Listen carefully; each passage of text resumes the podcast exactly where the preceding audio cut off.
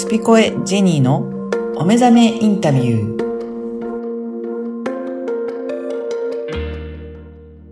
こんにちは、小ラボの方です。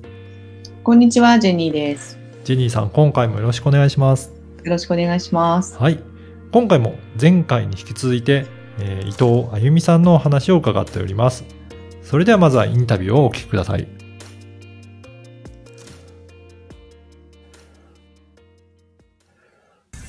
ドバイにその来るきっかけになったことも、ん。それはそれで、まあ、あの、その人生のステージが変わることだったじゃないですか。そうだよねで、今回ドバイで4年暮らして、で、また、ちょっとね、今までのお仕事の方は、ちょっと退職させていただいて、切りをつけて、うんうん次のステップに行くんですけど、うんうんその次のステップに行くための、ここの4年間があったっていうのが今すごい自分の中でふ、あの、腹落ちしてて、うん。で、じゃあその次に行くことが、その私の人生の最終的な目的だったのかな って思ってるんでもなーみたいな、絶対まだなんかあるぞみたいな。うん。気もするし。うん。気がやっぱりそのまま確信になるよね。うん。あの経験上。ただまあ、でもそれに対しては別に怖くない。あ全然怖くないし、あの、それが神様がね、私にやってほしいお役目ならやりますぜ、みたいな感じではあるんだけど、なかなかそういうあゆみさんみたいにできない人が多いわけですよ。この世の中。そう、う、うんうん。んうん。で、そういう人たちに対して何かアドバイスありますか？アドバイスっていうか、もうとにかく考えないことだよね。石橋叩いて壊しちゃダメよ。で、鉄筋をつけて鉄筋をつけてまた壊そうと石橋叩いて壊して渡んない人がほとんどじゃない。もう考えないで、は、これいい、やってみようみたいな。うん。うん。それで、なんか失敗したなとかって。あ、失敗したことも、その考えずに私、考える前に走り出すタイプなので、失敗もいっぱいありますよ。うん、失敗を失敗と思わないよね。うん、失敗したら、うーん、じゃあここからどういう風に修正しようかなっていう風に考えるタイプなので、うんうんうん。だから、やっちまったことは仕方がないだろう、みたいな。でもその方が楽しいやら,、やらかしちゃったなまた痛いなっていう、痛い思い。いはいっぱいしましたよ、だから。考えずに走っちゃうからう。んでも知らないもんね。うん。だから、あ、これいいと思ったらそっちに行っちゃうし、で、あ、失敗だったっていうことの方が多分多い。人生の中では。うん。だけど、うんそっからまた、あ、失敗だったなじゃあどうしようかなじゃあ、これをこうした方がいいんじゃないかとか、あんまり、その時は落ち込むんだけど、うんまたや、落ちね落ち込むよ、一応。またやっちまったよ、私は。また、また走り出しちゃったよ。考えてから動けよとかって、その時は自分に言うんだけうんうど、んうん。で、やっぱメメッセージというか、そのアドバイスとしては、まあ、考えないでやってみる。うんやってみても失敗するのはもう仕方がない。うん。でも失敗しても違うことをまた考えるきっかけになると。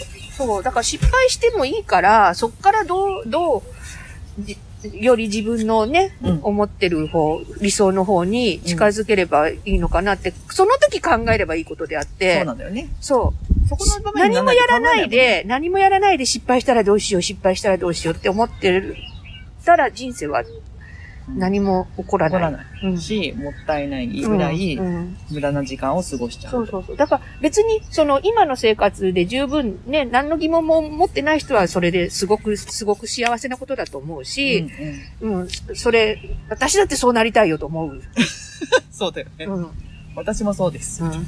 けどなんか疑問に思っちゃったりす、すんのよね。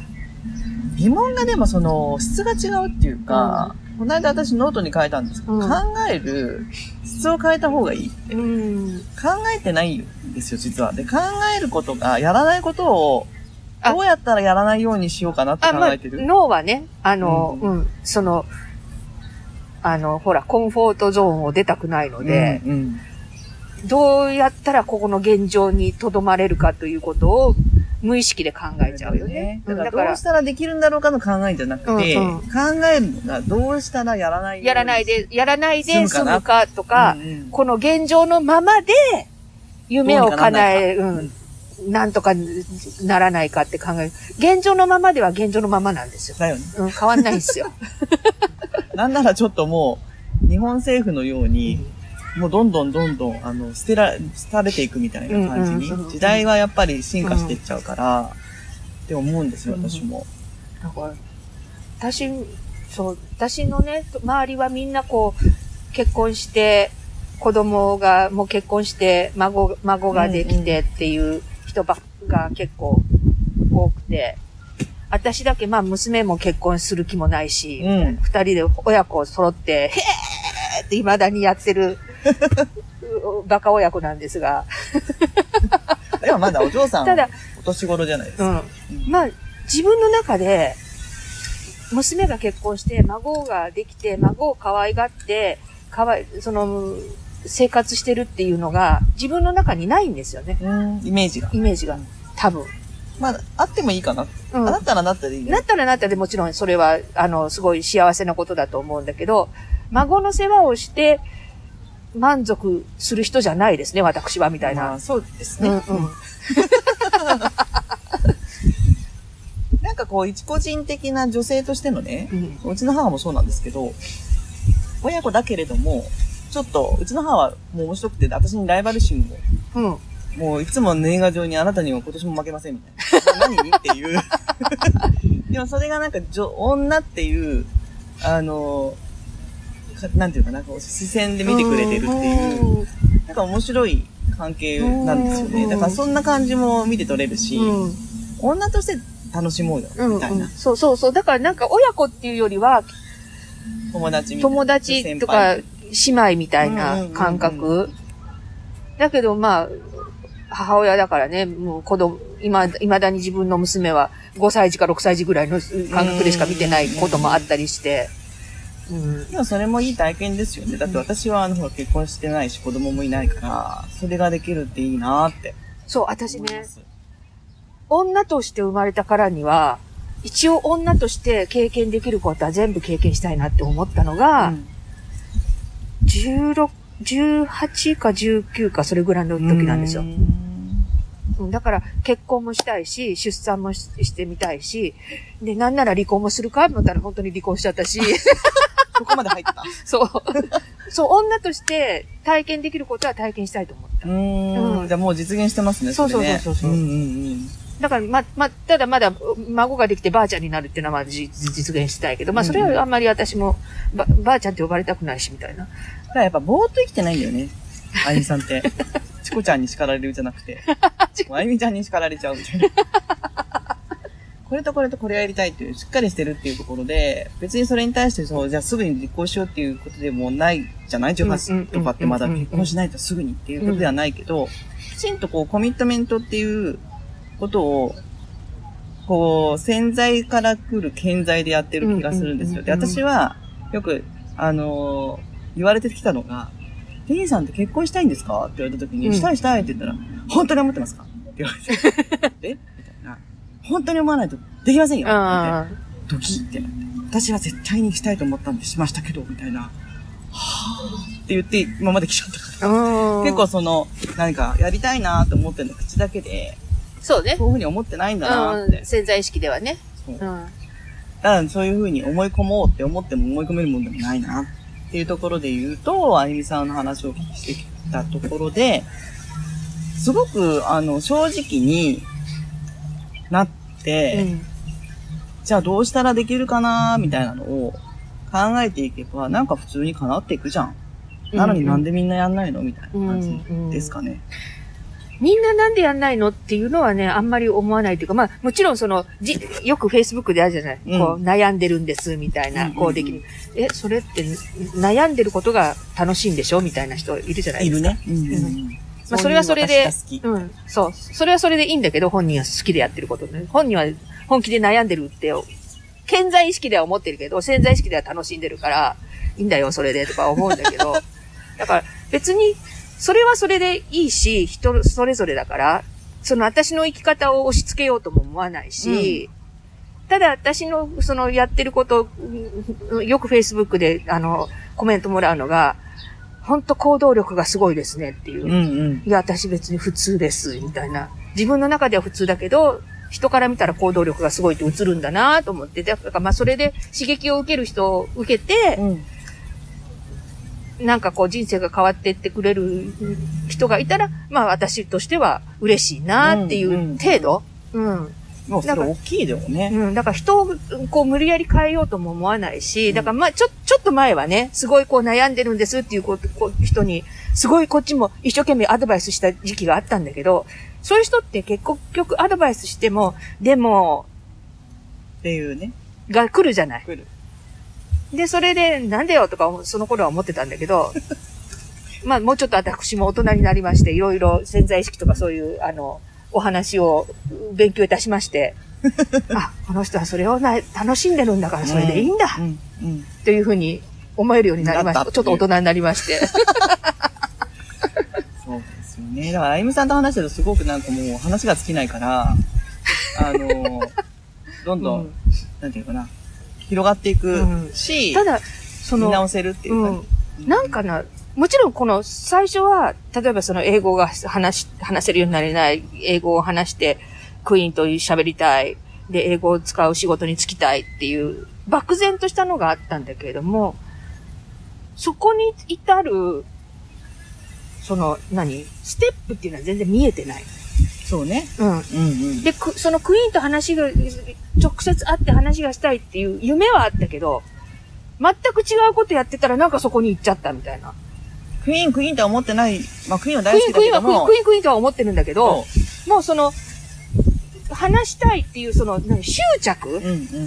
執着はなかったの。とにかくその、ファン、施設ファンクラブをやってて、その頃、まあ今はね、クイーン、あの、ボヘミアン・ラプソディの映画の大ヒットで、スタンダードになって、なんかファンもいっぱいいて、なんか私たちが昔えー知ってたクイーンとは全然違う環境になっちゃったんだけれども、うんちょうど私がその施設ファンクラブの活動をやってた頃って、私たちの中ではクイーン氷河期って呼んでる時期で、うんもう全く日本では、あの、情報もない。うんうんともするの、もうクイーンっていうのはもう完全に忘れ去られた存在で、日本では。そこの中で一生懸命、とにかく、その、クイーンファンの残党を集めて、みんなで楽しみましょうという、そういうサークルみたい。そうサークル、そう、施設ファンクラブなんでね。それをやってたわけよ。うん。だから、そこの時に、その、そそのクイーンと会うために、ああしよう、こうしようっていうことは全然考えてなくて、ただもう、とにかくみんなと楽しみたい。で、私は、あありがたいことに、まだインターネットがこれほど普及してない時にさ、いち早くインターネットを手に入れて、英語で、だから日本では表あの、情報が入らないけど、海外、イギリスのサイト行けばいくらでも情報はあって、で、それを和訳して、みんなで日本のファンと共有してたのなるほどね。とにかくみんなと楽しみたいっていう気持ちが大きくて、で、それで、その、あの、オフィシャルのイベントのファンコンベンションっていうのもやりたいっていう風になって、とにかく日本の自分たちの同士楽しみたかったんです。それだけなんですよ。ただなんかその活動が認められて、うんなんかこうメンバーに会えるようになっちゃったりして、招待されるようになっちゃったりして、みたいな。でもそれは本当にやりたいことが評価。うんされたのね。うんそうそうそう。だから、その、もちろん夢としてクイーンに直接会って話をしたいっていう夢はあったけれども、そのために何か画策したっていうことはなくて。やりたいって思ったことをやりやり続けてただけそうそうそう。ただ、だ、もうとにかくあの時、本当クイーン氷河期って言って、もう何にも情報ないし、何にも楽しいこともないし、それ何だったんですか？クイーンは、その、日本に来れなかっただけの話？いやもうフレディ死んじゃってあ、活動してないし、うん、活動してないし、はいはいで、もう日本の、一応日本にね、公式、渡辺プロが、うん。オフィシャルファンクラブの権利を持ってたんですけど、活動をやめちゃって、勝手に会費だけ取って。あら。そんな時代があったんでそすね。う。もう、もう私たちクイーンファンはすごい散々な時期があったんですよ。うんでその散々な時期をもうとにかく、なんとかして、でも私たちはクイーンが好きだから楽しみたい。その一心でやあ出たら、あの、本国からお声が。そうそうそうそう、なんか、うん、なんか、認められちゃったね。その瞬間はどんな感じだったんですか？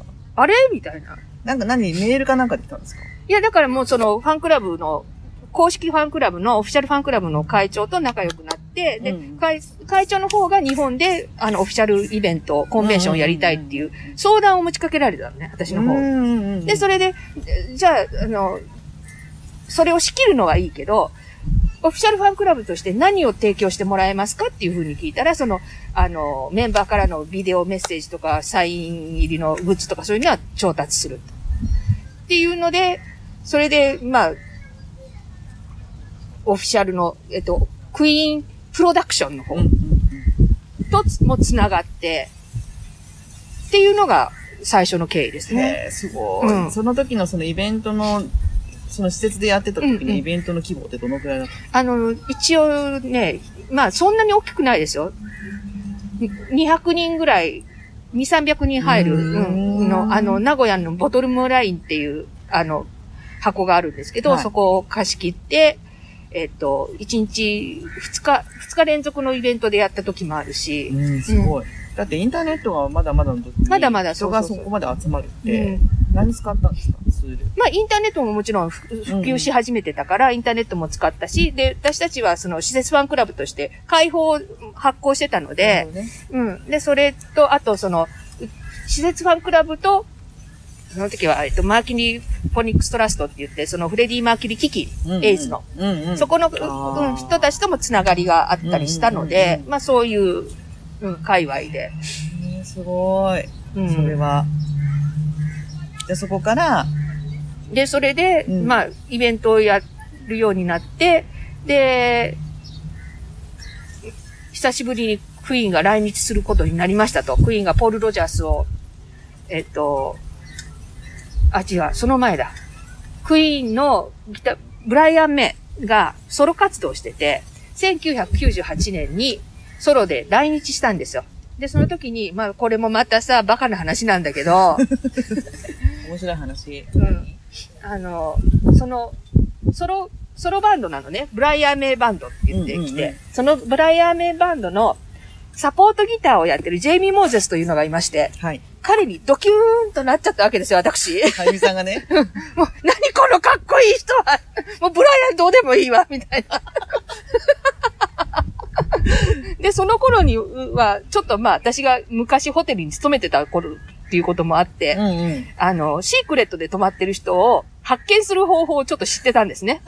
なので、どこのホテルに泊まってるかっていうのは全部私分かってたわけですよ。面白一行がい。う。んうん。で、追っかけをしまして。もう本当に、本当にミーハーなので、追っかけから、追っかけからスタートです。うんううんん、追っかけからスタートして、追っかけで、で、ブライアンとも、しょ、こう、同じホテルで泊まったりとか、同じ新幹線に乗ったりとか、で、あの、私の追っかけは、本人よりも周りから攻める。うん。周りとまず、スタッフと仲良くなる。恋愛のあれじゃない？スタッフと仲良くなりまして。はい。で、もう全部、はい、明日の新幹線何時？全部聞き、聞き出しまして。スタッフはだって外国の方でしょ？そう、だから、んそれ、そこもやっぱ英語なのよ。そうだね。うん。英語でパッと話しかけて、そういうやりとりができる人って、そんなに、まあ、ファンの中で英語が喋れる人はいないとは言わないですよ。もちろん英語が堪能な方もたくさんいらっしゃるけれども。まあ度胸もないもんね。うん。いらっしゃるけども、なんか私はなんかその時運がいいんですよ。なんか運が良くて話ができて。タイミングが。タイミングがなで仲良くなって、で、ブライアンのパーソナルアシスタントのジュリーとも仲良くなって、で、ジュリーと話してるからブライアンもなんだなんだなんだって来るし、うん。で、そこでブライアンも私の顔を覚えて、うん。っていうのが最初でしたね。で、その1998年。で、その時のツアーで、その、サポートギターのジェイミーにドキュンとなりまして、もうブライアンどうでもええ。ずーっとジェイミー、ジェイミー、ジェイミー、ジェイミー、ジェイミー、ジェイミーで。で、ジェイミーと仲良くなりまして。で、ジェイミー、もう一個が、イギリス帰った後もジェイミー、ジェイミー、ジェイミーで、ずっとジェイミーとやりとりしてたら、まあ彼はすごい、ブライアンの右腕だったので、で、そっから、そっから攻めていったんで、あ、そこから結局？そう、だからそれで、ブライアンメイに行った？ブラ、そう、まあ、ブライアンも私の顔は知ってたんだけど、その時にもうず、ずーっとつ、あっちぐずっとくっついてたから。であ、あ、この子ね、みたいな。で、あと、その頃、ブライ、まあ今ももちろんあるんだけど、ブライアンメイの、あの、オフィシャルサイトがあるのね。うんうんうんうん。で、そこで、ブライアン・メイがしょっちゅう自分のこう意見を、あの、投稿してたんですよ。うん。で、投稿してたまにちょっと違うことを書いたりとか、例えば、あの、太一のうん。クジラの、クジラ漁のことについて、うん。その、どっかの国のファンが、日本はこんなひどいことしてると。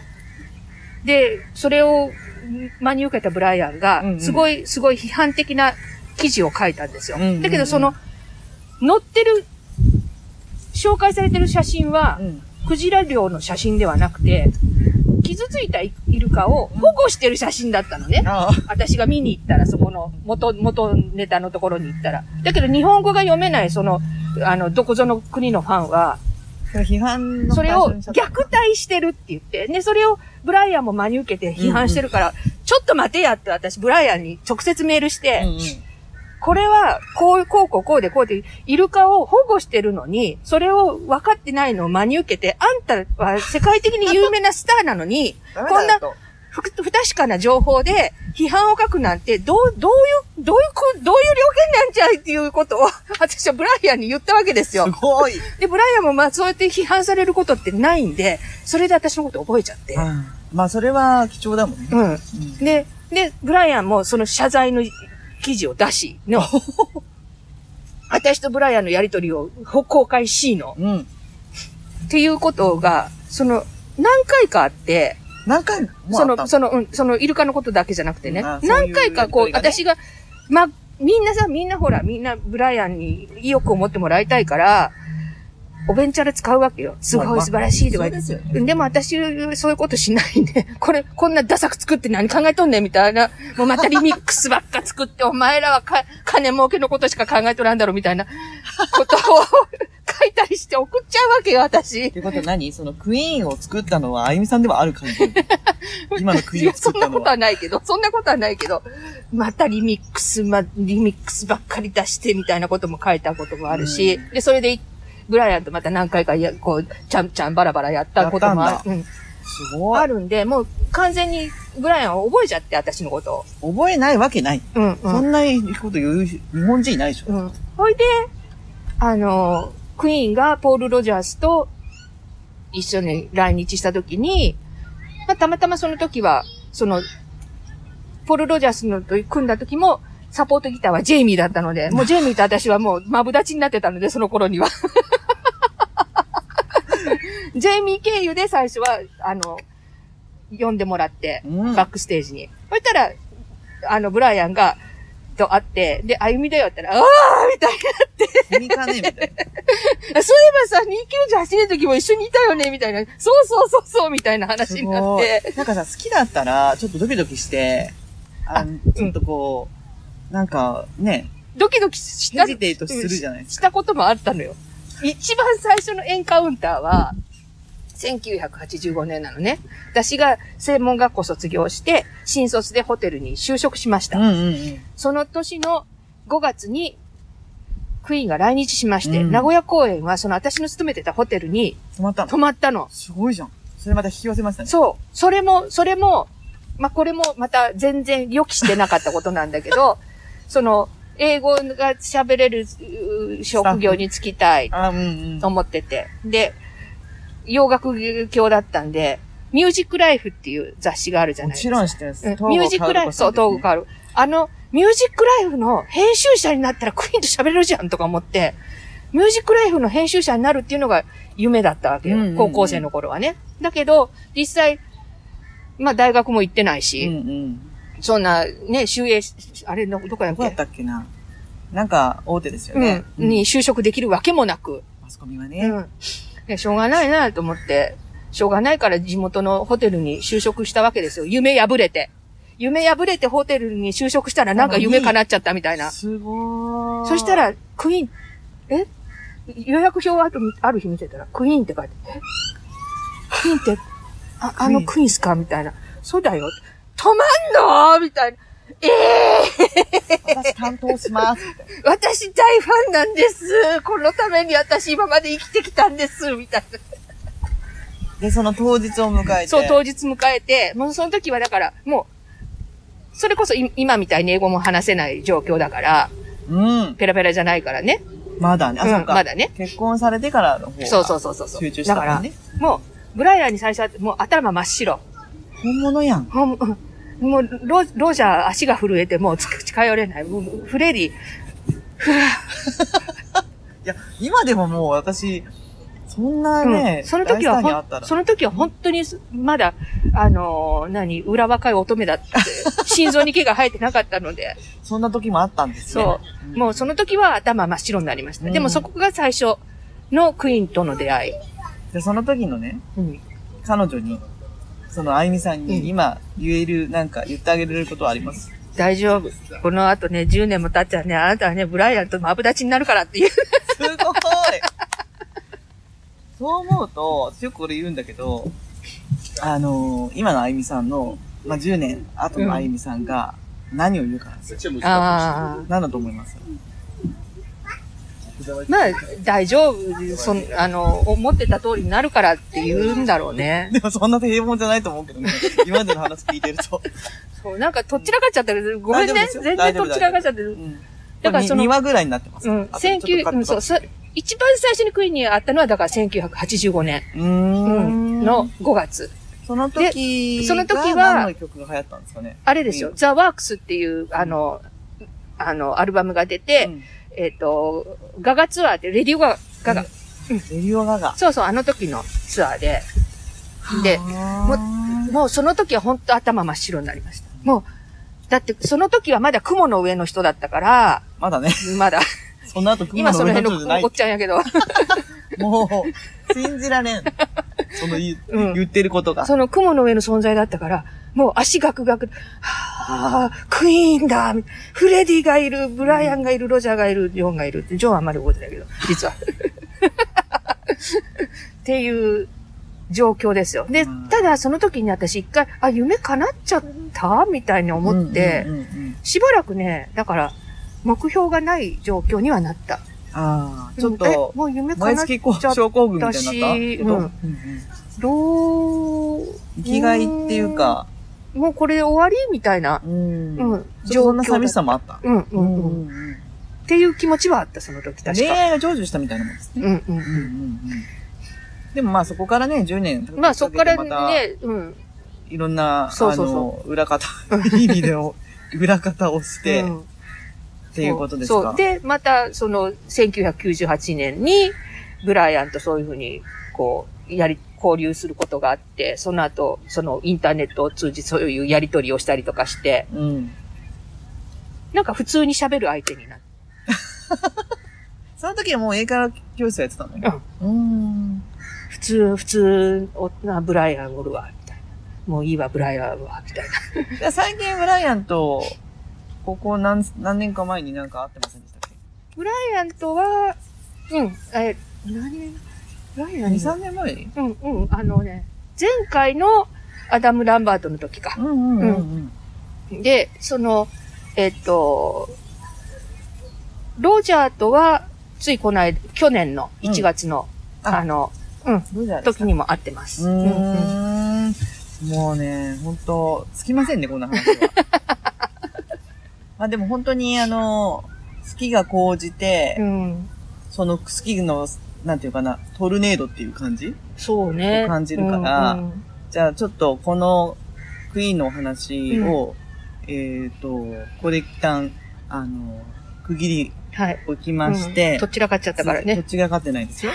続いてちょっと、じゃあなぜ今ここに来たか、うんドバイにいるかっていうお話を、あの、お聞きしたいと思うので、はい。続きよろしくお願いします。